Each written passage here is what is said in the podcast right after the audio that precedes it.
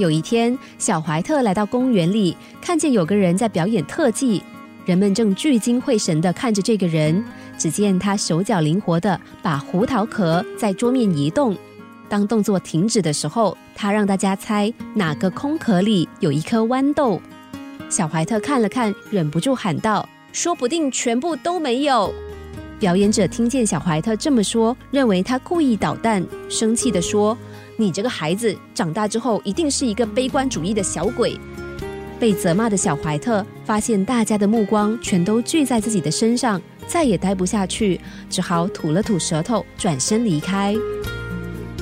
长大一点之后，怀特想起了那个表演者说的悲观主义，于是找来字典查阅，发现上面注解是：悲观主义的人。凡事都往坏处想，并习惯把结局预料成不好的结果。怀特点了点头，说：“嗯，我就是这样的人。不过这没有什么不好啊。”朋友不解地问他说：“怎么会很好呢？你不觉得那样很辛苦吗？”怀特笑着说：“你从来没有见过我的笑容吗？”朋友无语地看着他。怀特继续解释说。我倒觉得，我们悲观主义的生活者，比起那些过度乐观的人快乐多了。你曾经失望过吗？朋友点了点头。怀特笑着说：“就是这个问题呀。像我每次搭飞机的时候，口中总是念念有词，就像即将有场生离死别一样。但是当飞机安全抵达目的地的时候，你一定没有办法想象那一刻的我心里面是多么的激动和感动。”每经历一次，我都更加珍爱自己呢。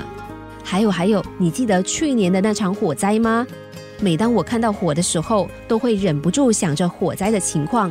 我常想，失火的时候我该怎么办？于是，在这过程中，我想出好多的解决方法。而去年的那场火灾，居然让这些方法真的派上用场。我不但救了自己，也救了家里的每一个人。如果今天是一个乐观的人，一定会想这种倒霉事不会发生在他身上的。然而，一旦事情发生了，他们几乎都手足无措，呆立现场。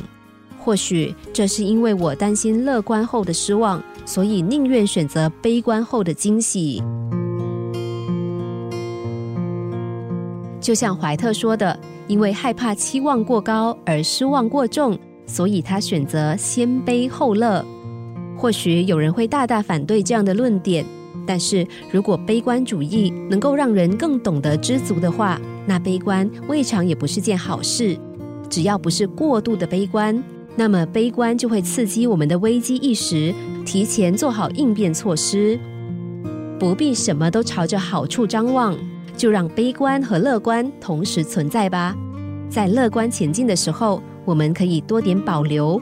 万一未如预期，我们也不会重重的跌落，一蹶不振，因为你早有准备。只要未如预期，下一个全新企划就可以立刻接应展开。